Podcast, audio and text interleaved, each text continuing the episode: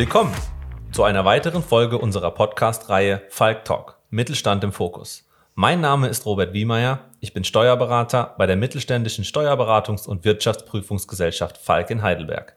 Heute zu Gast bei mir Anke Baumgartel, Wirtschaftsprüferin und Steuerberaterin, tätig am Standort Heidelberg. Unser Thema heute erstmals prüfungspflichtig, voller Vorfreude auf die Wirtschaftsprüfung. Dabei sprechen wir insbesondere über die Vorbereitungsmöglichkeiten, den Prozess der Jahresabschlussprüfung, Mitwirkungserfordernisse, den Lagebericht und den Bestätigungsvermerk. Meine erste Frage an dich, liebe Anke. Warum sollten unsere ZuhörerInnen die Stöpsel im Ohr behalten? Zunächst auch erst einmal Hallo von meiner Seite und zu deiner Frage, Robert.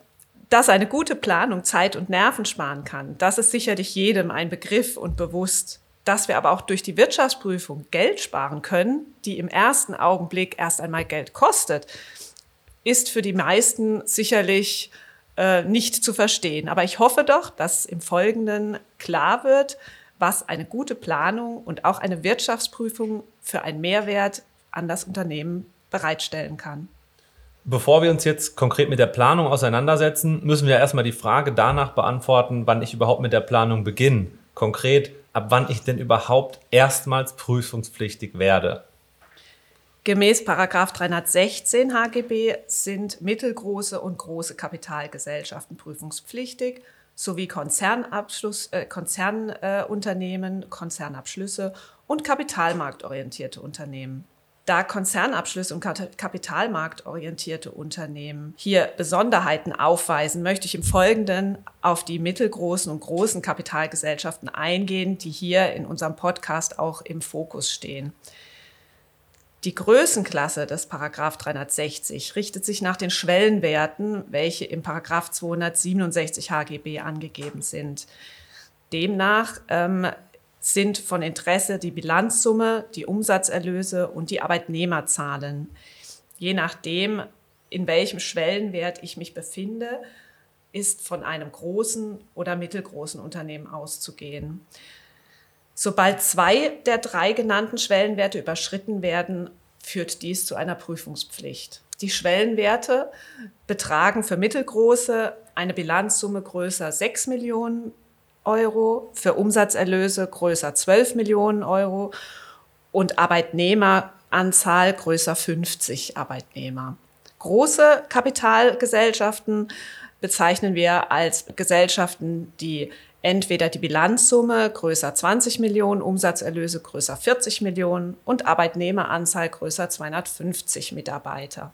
Du hast jetzt gesagt, erstmals zwei der drei Kriterien in zwei aufeinanderfolgenden Wirtschaftsjahren. Heißt das, solange ich nicht an den Punkt komme als Unternehmer, dass ich diese, dass ich das in zwei aufeinanderfolgenden Jahren überschreite, dass ich mich mit dem Thema Prüfungspflicht nicht auseinandersetzen sollte? Oder wann sollte ich denn beginnen, mich damit auseinanderzusetzen? Die Tatsache, dass zwar an zwei aufeinanderfolgenden Bilanzstichtagen die Schwellenwerte überschritten sein müssen, soll dem ähm, Bilanzierenden die Möglichkeit geben, sich frühzeitig auf die ähm, Prüfungspflicht einzustellen. Zunächst einmal natürlich sich darauf einzustellen, dass unter Umständen der Umfang des Jahresabschlusses umfangreicher und äh, wesentlich detaillierter ist und zum anderen eben eine Prüfungspflicht entsteht. Hintergrund ist, dass natürlich, wenn man einen Jahresabschluss prüft, diese auch die Vorjahreswerte beinhaltet. Das heißt, Teil der Prüfung sind neben den aktuellen Werten im Jahresabschluss auch die Vorjahreswerte. Daher ist eine zeitlich frühzeitige Planung essentiell. Und woraus ergeben sich denn dabei insbesondere Herausforderungen beim geprüften Unternehmen, was sich jetzt erstmals mit der Prüfungspflicht auseinandersetzen muss? Also ein zentraler Aspekt und im Fokus steht natürlich die zeitliche Planung. Ähm, wir alle wissen, eine Prüfung bindet Ressourcen, vor allen Dingen im Personalbereich. Eine Finanzbuchhaltungsabteilung, die neben ihren täglichen Arbeiten eine Prüfung äh, begleiten muss, ist sicherlich über die Maßen äh, beansprucht und das sollte zeitlich gut geplant sein. Ähm, genauso auch die sachliche Planung ähm, sollte frühzeitig angestoßen werden. Das heißt, die Dokumentation, die im Unternehmen vorhanden ist, sollte frühzeitig gesammelt, strukturiert aufbereitet werden. Sobald ich weiß, dass, ich, dass eine Prüfungspflicht besteht, sollte man bei wesentlichen Geschäftsvorfällen auf die Dokumentation achten. Dies erspart natürlich Zeit und auch Nerven im Rahmen der Prüfung, wenn der Wirtschaftsprüfer vor Ort ist. Ist es im Rahmen der Vorbereitungshandlungen auch sinnvoll, sich in dem Jahr, wo man noch nicht geprüft wird, freiwillig prüfen zu lassen? Oder birgt das überhaupt irgendwelche Vorteile?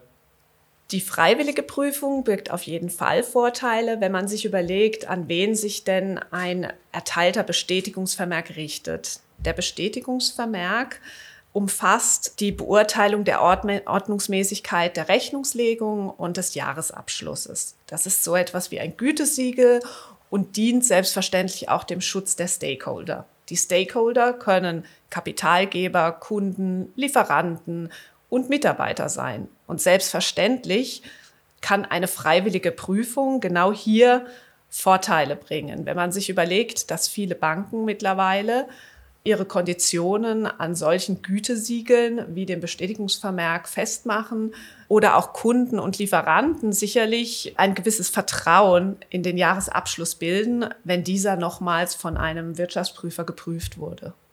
Woraus ergeben sich denn insbesondere Herausforderungen beim geprüften Unternehmen? Im Falle einer erstmaligen Prüfung ist die Herausforderung sicherlich das Vorhalten und Erfassen der bisher unter Umständen noch nicht mal dokumentierten Informationen, die ich nun im Falle einer Erstprüfung jedoch ähm, an, angeben muss und in den Jahresabschluss aufnehmen muss. Dies kann zum einen im Bereich des Anhangs sein. Wir denken alle an Beispiele wie Angaben zu latenten Steuern, Geschäftsführerhonorare, Honorare des Abschlussprüfers etc. Diese Informationen muss ich frühzeitig anstoßen, dass diese im Unternehmen auch wirklich zusammengetragen werden. Darüber hinaus ist selbstverständlich die Erstellung des Lageberichts immer wieder eine Herausforderung, da dies natürlich erst im Zuge der, ähm, der, der Verschiebung der Größenklasse hin zu mittelgroßer Kapitalgesellschaft erfolgt. Und all diese Dinge muss ich frühzeitig anstoßen, damit ich diese Informationen im Unternehmen vorhanden habe.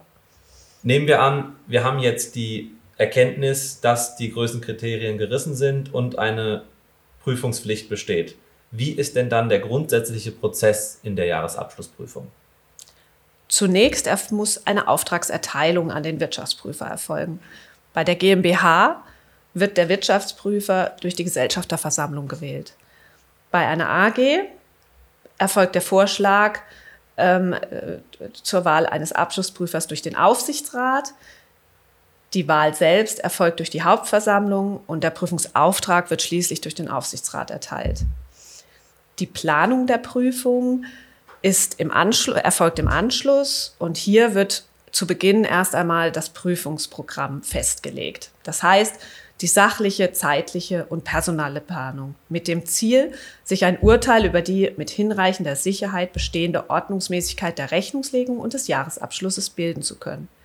Es handelt sich hierbei nicht um eine Vollprüfung, bei der jeder Geschäftsvorfall, jeder Bereich geprüft wird, sondern es wird ein risikoorientierter Prüfungsansatz durchgeführt. Das heißt, risikobehaftete wesentliche Geschäftsvorfälle und Bereiche des Jahresabschlusses werden in Stichproben geprüft.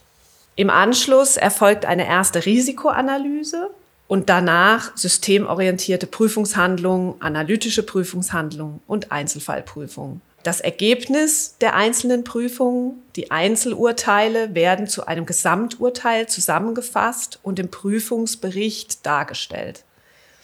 Was ist denn das vorrangige Ziel der Jahresabschlussprüfung? Das Ziel der Jahresabschlussprüfung ist es, mit hinreichender Sicherheit die Ordnungsmäßigkeit der Rechnungslegung und des Jahresabschlusses zu bestätigen. Das heißt, dass man, dass der Jahresabschluss ein tatsächliches Bild der VFE-Lage des Unternehmens abbildet. Ziel der Prüfung ist es, das Risiko zu minimieren, dass Fehler unentdeckt bleiben, die Auswirkungen auf die Aussagen und Ordnungsmäßigkeit der Rechnungslegung und der Berichterstattung im Jahresabschluss und Lagebericht haben. Dabei ist es sicherlich nicht ganz unwichtig, dass das prüfungspflichtige Unternehmen mitwirkt. Welche konkreten Mitwirkungserfordernisse ergeben sich denn da insbesondere im Prozess? Die Mitwirkung ist zentraler Dreh- und Angelpunkt. Das stimmt, Robert. Zum einen sind wir darauf angewiesen, dass der Mandant die notwendigen Auskünfte bereithält, vorhält und im Unternehmen auch entsprechend sammelt und zur Verfügung stellt. Ganz konkret sind hier zu nennen Saldenbestätigungsaktionen. Zur Prüfung beispielsweise von Debitoren und Kreditoren sind wir verpflichtet, als Wirtschaftsprüfer Saldenbestätigungen einzuholen. Und wie sich jeder vorstellen kann, der jemals in seinem Debitorenmanagement ähm, so etwas durchgeführt hat, dies ist eine sehr zeitaufwendige und auch arbeitsintensive Aufgabe. Genauso müssen Rechtsanwaltsbestätigungsschreiben und Steuerberaterbestätigungsschreiben angefordert werden. Dann ein zentraler Punkt ist natürlich der Zugang zum IT-System. Einsichtsrechte für den Wirtschaftsprüfer, damit wir überhaupt die Geschäftsvorfälle oder auch im Zeitalter der Digitalisierung dahinter liegende und angehängte Berechnungsgrundlagen, Dokumente, Rechnungen, Belege nachvollziehen und einsehen können. Und selbstverständlich auch die Dokumentation der internen Prozesse. Bei all diesen Dingen sind wir einfach auf die Informationen und die zur Verfügungstellung der Unterlagen des Mandanten angewiesen. Und auf Basis der zur Verfügung gestellten Unterlagen, Datenzugriffsrechte, wie kommt denn dann die Wirtschaftsprüferin zu ihrem Prüfungsurteil? Jedes im Rahmen der Prüfung gewonnene Einzelurteil wird am Ende der Prüfung zu einem Gesamturteil verdichtet. Und auf Basis dessen, dieses Gesamturteils, bildet der Wirtschaftsprüfer eben sein finales Urteil, das dann das Ergebnis der Prüfung in Form eines Bestätigungsvermerks darstellt. Was sind denn übliche oder häufige Prüfungsschwerpunkte, die du jetzt beispielsweise auch in deinem täglichen Doing setzt? Prüfungsschwerpunkte bilden zum einen immer bedeutsame Risiken. Bedeutsame Risiken sind Fehlerrisiken, die aufgrund ihrer Art oder des mit ihnen verbundenen Umfangs möglich falscher Angaben in der Rechnungslegung bei der Abschlussprüfung besondere Aufmerksamkeit erfordern. Per berufsständischer Vorgabe ist beispielsweise stets als bedeutsames Risiko die Umsatzrealisierung zu identifizieren. Daneben sind stets je nach Einzelfallbetrachtungen kommt auf, natürlich auf den, auf den Geschäftszweck des Unternehmens an. Vorräte stets Prüfungsschwerpunkt, insbesondere die Vorratsbewertung. Der Bereich der Rückstellungen ist sicherlich auch in den meisten Fällen von besonderer Bedeutung. Das Debitorenmanagement kann je nach Einzelfall auch ein Prüfungsschwerpunkt sein. Das wird dann je nach Abschlussprüfung und Unternehmen individuell festgelegt. Du hast jetzt gerade das Wort bedeutsame Risiken verwendet. Gibt es denn auch unbedeutende Sachverhalte in der Jahresabschlussprüfung und wie, wie, da, wie wird damit umgegangen? Ja, wie bereits erwähnt, ist die Abschlussprüfung keine Vollprüfung. Ziel ist die Ordnungsmäßigkeit der Rechnungslegung mit hinreichender Sicherheit zu gewährleisten. Dies bedeutet aber auch, dass lediglich die wesentlichen Geschäftsvorfälle geprüft werden und wesentlichen Bereiche und gleichzeitig eben diese Wesentlichkeit sich auch in der Prüfung fortführt, indem auch nur wesentliche Prüfungsdifferenzen nachgebucht werden müssen. Die Wesentlichkeitsgrenze wird individuell vom Wirtschaftsprüfer im Rahmen der Jahresabschlussprüfung festgelegt. Man kann sie zum einen anhand des Jahresüberschusses, der Umsatzerlöse, manchmal aber auch der Bilanzsumme festlegen. Aber dies ist vor Ort im Einzelfall zu entscheiden. Du hattest vorhin auch das Stichwort IT-Systeme erwähnt. Inwieweit erfolgt denn bei der Jahresabschlussprüfung auch eine IT-Prüfung? IT-Prüfungen sind stets Bestandteil der IKS-Prüfung, um ein Verständnis der IT-Landschaft, der Schnittstellen und somit auch möglicher Risikostellen zu identifizieren. Jetzt taucht im Rahmen der IT-Prüfung auch regelmäßig der Begriff JET auf. Was wird denn dabei geprüft? JET-Test zunächst ist eine Abkürzung und bedeutet Journal Entry Testing. Hierdurch lassen sich die Transaktionen, die das Unternehmen bucht, zielgerichtet analysieren. Ziel ist es hier, mittels Datenanalyse auffällige Journaleinträge oder Buchungen zu identifizieren, die Fehler im Jahresabschluss darstellen können. Beispielsweise, wer hat gebucht? Wer hatte die Berechtigung, die entsprechenden Buchungen einzupflegen ins System? Sind dies im, im System hinterlegten Praktikanten oder ähm, wann wurde gebucht, wurde vornehmlich sonntags abends gebucht, außerhalb der üblichen Geschäftszeiten. All dies oder auch Beträge können einen Indiz geben, dass hier Auffälligkeiten sind, die einer näheren Betrachtung unterzogen werden sollten. Und dann auch im Rahmen des Prüfungsurteils gewürdigt werden. Das ist ein Einzelurteil, das selbstverständlich in das Gesamturteil, das der Wirtschaftsprüfer am Ende fällt, einbezogen wird. Vielen Dank bis hierhin. In der nächsten Episode sprechen wir über den Lagebericht und den Bestätigungsvermerk.